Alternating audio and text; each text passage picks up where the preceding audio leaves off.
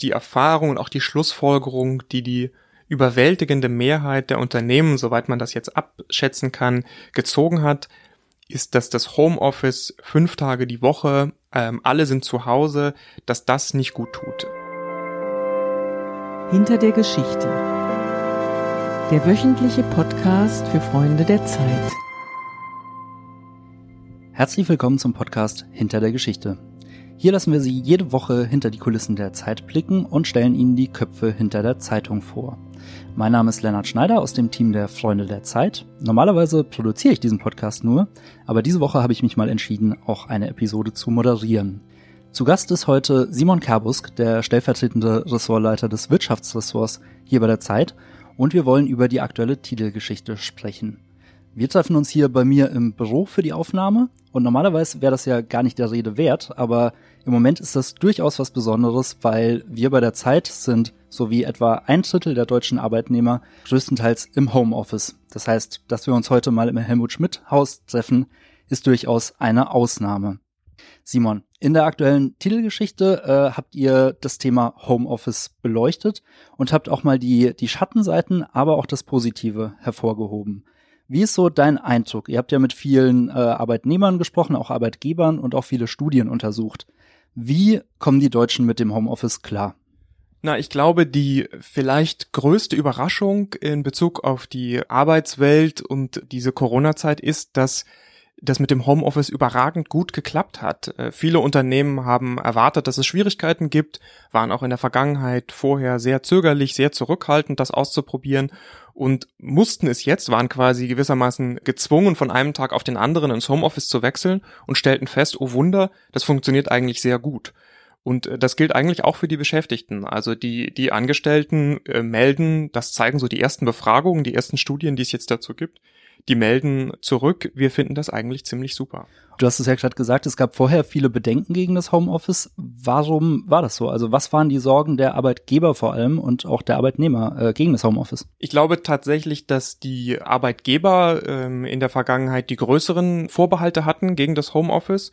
Und das hat vor allem äh, damit zu tun gehabt, dass es natürlich organisatorisch erstmal schwieriger ist, wenn man nicht alle an einem Ort hat. Das erleichtert ja vieles, wenn man bloß alle zusammenrufen muss. Man kann dann auch immer schön gucken, wer ist eigentlich gerade da und hat vielleicht auch das Beschreiben auch Vorgesetzte selber so eher so ein Gefühl von, wenn ich die Leute sehe, dann weiß ich, die sind hier an ihren Projekten, da geht es voran. Das gibt einem irgendwie ein gutes Sicherheitsgefühl, dass hier die Arbeit auch tatsächlich passiert.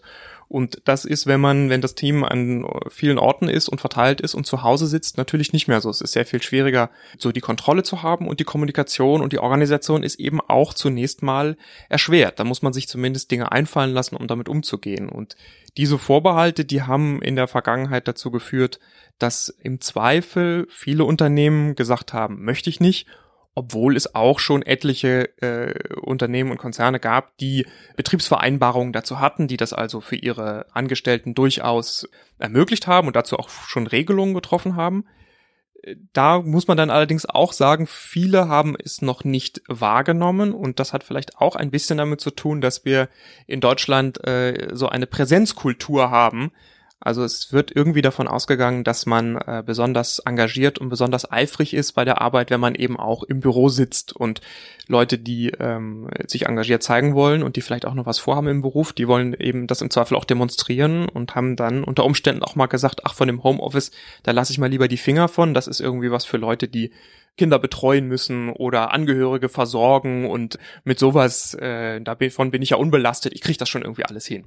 Du hast gerade gesagt, die meisten Vorbehalte hatten eigentlich die Arbeitgeber im Vorfeld und die Vorgesetzten. Jetzt kommt in dem Text aber heraus, dass gerade die sich im Moment eigentlich besonders freuen an vielen Stellen. Also die Arbeitgeber sehen schon irgendwie Einsparpotenzial, weil sie weniger Arbeitsplätze brauchen. Und insgesamt zeigt sich auch, dass die Leute teilweise auch mehr arbeiten, weil die Grenzen zwischen Arbeitszeit und Privatleben eben verschwimmen. Was ist euer Eindruck nach der Recherche? Wer profitiert eigentlich jetzt mehr von dem Homeoffice? Sind es die Arbeitgeber oder sind es die Arbeitnehmer? Oh, das ist sehr schwer zu sagen. Ich weiß auch gar nicht, ob es am Ende, also wenn es gut läuft im Homeoffice, dann profitieren natürlich beide Seiten. Ich glaube, sehr viel hängt davon ab, wie äh, ein paar, ich sag mal, Verhandlungen jetzt ausgehen, die durch diese Homeoffice-Erfahrung jetzt äh, ins Rollen gekommen sind. Das hat damit zu tun, wie eigentlich Arbeitszeit geregelt wird. Das hat damit zu tun, wie eigentlich so eine Büroausstattung geregelt wird. Das hat damit zu tun, wer darüber entscheidet, wann geht es ins Homeoffice und auch über die Frage, kann ich jederzeit zurück? Also bin ich einmal im Homeoffice und muss dann da fünf Tage die Woche sein und mein ursprüngliches Büro gibt's gar nicht mehr? Oder kann ich dahin zurückkehren? Also ich würde sagen, die Frage, ähm, wer am Ende von dem äh, vom Homeoffice profitiert, die ist noch offen und das wird jetzt gerade ausgehandelt und das kann durchaus in alle Richtungen noch ausgehen. Äh, es können beide profitieren, es können aber auch am, am Ende ähm, beide ganz schön in Schwierigkeiten geraten, weil durch das Homeoffice eben auch ein paar Dinge auf der Strecke bleiben. Was sind das für Dinge, die auf der Strecke bleiben? Also ich würde sagen, die Lage jetzt der äh, Untersuchungen, die es aktuell über die Corona-Phase gab, am eindeutigsten ist, und das wird eigentlich im Grunde genommen bestätigt, dass auch Studienergebnisse aus der Vergangenheit, ist, dass die Zusammenarbeit in Teams da, wo es wirklich kreativ wird, wo es darum geht, auch mal zusammen rumzuspinnen, und nicht nur eine recht feste, strikte Agenda abzuarbeiten und sich nochmal schnell abzugleichen, dass es da bei dieser ähm, diesem Zusammenkommen, dieser Kollaboration untereinander, dass das deutlich erschwert ist. Zumindest wenn die Leute komplett im Homeoffice sind, also fünf Tage die Woche. Das ist ein ganz gutes Stichwort, weil den Artikel hast du ja auch nicht alleine geschrieben, sondern zusammen mit drei Kolleginnen und Kollegen aus dem Wirtschaftsressort, mit Karin Kebayo Betoncourt, mit Viola Diem und mit Kolja Ruccio. Wie war das für euch im Team, so eine Recherche zu machen im Homeoffice? Ja, und das war an der einen oder anderen Stelle schon auch eine Herausforderung. Also wir sind ja hier bei der Zeit nicht komplett im Homeoffice, sondern äh, es gibt sozusagen so ein gemischtes Modell.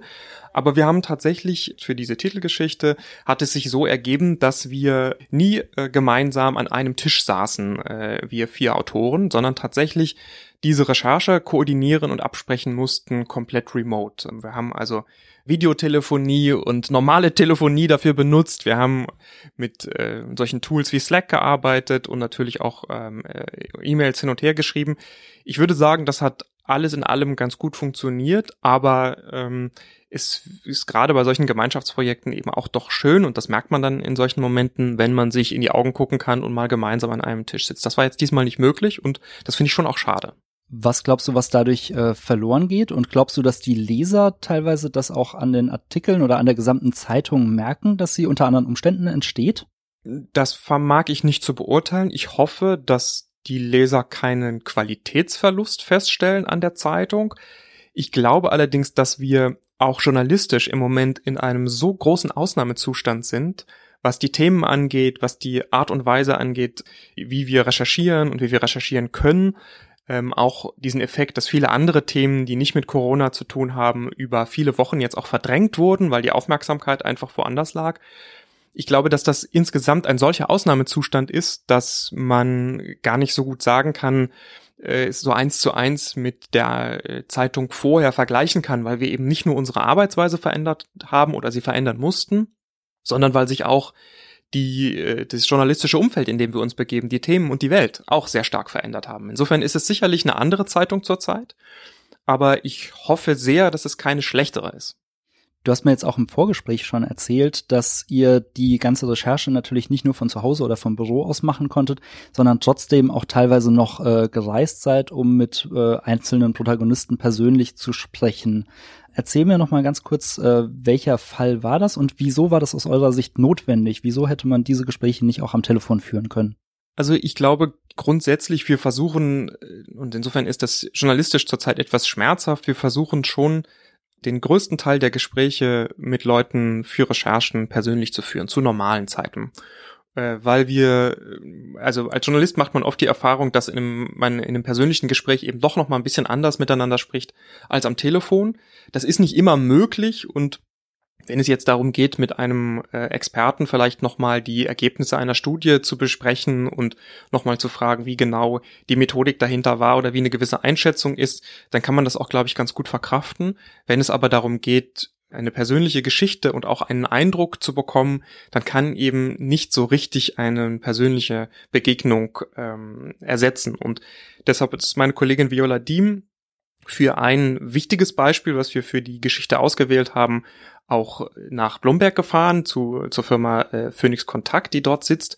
Und die ist ähm, letztlich so ein Beispiel dafür für eine Firma, die in der Vor-Corona-Zeit sehr, sehr skeptisch war gegenüber dem Homeoffice und jetzt im Grunde genommen durch diese Erfahrung ganz neu ins Nachdenken gekommen ist. Und Viola hat dann äh, den Firmensitz besucht und war aber auch bei einer äh, Mitarbeiterin im Homeoffice und ist quasi stand mit ihr im Dachgeschoss und hat sich das angeguckt, einfach um diesen unmittelbaren Eindruck zu bekommen. Das ist ein Beispiel, was eine wichtige Rolle spielt und wir haben es deshalb ausgewählt, weil wir bei äh, Geschichten über die Zukunft der Arbeitswelt die drehen sich sehr häufig um Startups. Da wird geht's dann darum, Startups, die äh, die Vier-Tage-Woche einführen oder die gemeinschaftlich über Gehälter abstimmen oder die Hierarchien abgeschafft haben.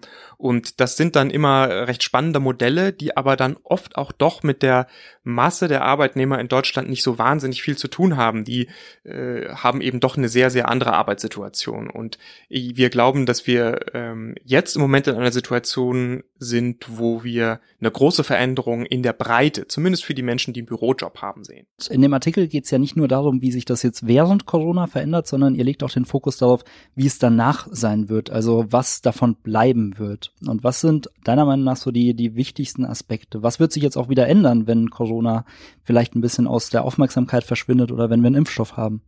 Also ich glaube, das ist die Erfahrung und auch die Schlussfolgerung, die die überwältigende Mehrheit der Unternehmen, soweit man das jetzt abschätzen kann, gezogen hat, ist, dass das Homeoffice fünf Tage die Woche, ähm, alle sind zu Hause, dass das nicht gut tut. Vorwiegend, weil dann diese äh, das gemeinsame Arbeiten miteinander, auch die persönliche Begegnung, auch das äh, drumherum, damit meine ich äh, Bürokollegen als Freunde kennenzulernen, also mehr dieser soziale Aspekt der Arbeit, dass all das sehr stark verloren geht, wenn man eben dann doch die ganze Arbeitswoche zu Hause sitzt. Gleichzeitig glaube ich, dass jetzt eben doch viele, sowohl die Unternehmen als auch die Arbeitnehmer, die Vorteile äh, so sehr zu schätzen wissen, die dann eben doch auch im Homeoffice sind, dass wir ähm, wahrscheinlich so eine Art Mischform auch dauerhaft erleben werden, die deutlich mehr Homeoffice ist als in der Vor-Corona-Zeit, aber auch nicht dieses Extremmodell, wie wir es jetzt unter Pandemiebedingungen erleben, sondern äh, so ein Hybrid von äh, in einem Team sind dann beispielsweise ein, äh, ein paar Kollegen ein paar Tage die Woche im Homeoffice und ein paar Tage im Büro. Oder es gibt sowas wie bei einer Projektarbeit legt man sich fest und sagt gut an diesem Tag und an jenem Tag da kommen wir alle gemeinsam zusammen und machen einen Workshop und äh, begegnen uns und an anderen Tagen, wenn es eher um die konzentrierte Arbeit geht, das kann dann auch jeder wieder bei sich zu Hause machen. Also solche Mischformen, die wird es geben und sicherlich in einem viel größeren Umfang, als wir das in der Vergangenheit erlebt haben. Bei der Zeitredaktion ist es ja auch so, dass der wöchentliche Ablauf relativ äh, stark getaktet ist und ähm, sehr viel von Routinen und von festen Konferenzen lebt, die teilweise, glaube ich, schon seit Jahrzehnten so stattgefunden haben. Und jetzt durch Corona hat sich ja sehr, sehr vieles verändert. Wie hat sich so die gesamte Abstimmung in der Redaktion, in der Redaktionskonferenz und auch in den Ressortkonferenzen jetzt in den letzten Wochen verändert? Also ich bin nicht sicher, ob ich dafür das ganze Haus sprechen kann. Ähm, wenn ich es vielleicht für das Wirtschaftsressort sage, auch da muss ich sagen, auch bei uns war die Erfahrung, wir sind dann auch relativ schnell von einem Tag auf den anderen weitgehend ins Homeoffice gewechselt und haben dann so ein Mischmodell ausprobiert, wo dann Kollegen immer einzelne Tage da waren und wir letztlich uns in so Schichten organisiert haben. Auch da habe ich festgestellt und ich glaube, die Kollegen sehen das ähnlich, dass es insgesamt doch sehr gut funktioniert. Trotzdem möchte das, glaube ich, niemand auf Dauer so haben in dieser Extremform. Ähm, ich würde sagen, unsere Sitzungen, unsere Absprachen miteinander sind vielleicht sogar ein Stück weit effizienter geworden, etwas strukturierter, etwas klarer, aber dass man sitzt beieinander und entwickelt spontan Ideen und man quatscht mal mit den Kollegen über das äh, rein organisatorische hinaus, das ist eben deutlich weniger geworden und das ist etwas, was bei so einem äh, Produkt, wie wir es machen, bei so einer Zeitung natürlich total wichtig ist. Wir erquatschen uns eben manchmal auch Themen und Ideen. Und ähm, das gilt ein bisschen auch, da kann ich es vielleicht fürs ganze Haus beschreiben, für die große Konferenz. Also die Konferenz, wo wir ähm, in der Redaktion ähm, alle zusammenkommen, wo wir besprechen, ähm, wie die letzte Ausgabe war, also eine Blattkritik machen und uns überlegen, wie wollen wir denn die nächste Woche planen Das war eine Konferenz, die, äh, wo traditionell ein, nicht alle, aber doch ein großer Teil der Redakteure zusammengekommen ist. Allein im Konferenzraum hier in Hamburg waren dann in der Regel äh, vielleicht 80 Leute in einem Raum. Diese Konferenz findet immer noch statt. Jetzt ist da vielleicht ein Dutzend Leute in einem Raum mit großem Abstand zueinander und der Rest ist per Video zugeschaltet. Und also ich persönlich ähm, vermisse das, dieses äh, in, dem, in der großen Gruppe da auch gemeinsam sein, weil für eine effiziente Absprache kann man, finde ich, ganz gut auch äh, per Video äh, konferieren, aber um sich gemeinsam, auch so diesen gemeinsamen Moment zu schaffen, auf dieses Blatt zu gucken, da ziehe ich es irgendwie dann doch sehr vor, den, den Leuten irgendwie nicht nur über den Bildschirm ins Gesicht zu gucken, sondern wirklich von Angesicht zu Angesicht. Ich sehe schon, es gibt vieles, worauf du dich freust, wenn es wieder etwas mehr Normalität annimmt, aber Gibt's irgendwas, äh, wo du schon festgestellt hast, das gefällt mir, das will ich auf jeden Fall beibehalten, auch nach Corona? Ja, also ich habe schon vieles auch an dem Homeoffice zu schätzen gelernt. Das hat zum einen damit zu tun, aus der Not heraus, ähm, auch ich äh, habe ein kleinen Sohn zu Hause im Kita-Alter, wenn man da jonglieren muss zwischen Arbeit und äh, Kinderbetreuung, dann ist es schon manchmal sehr dankbar, wenn man nicht noch einen Arbeitsweg dazwischen zurückzulegen hat und einfach in dieser sehr gedrängten Zeit die Dinge etwas einfacher unter einen Hut bekommen kann.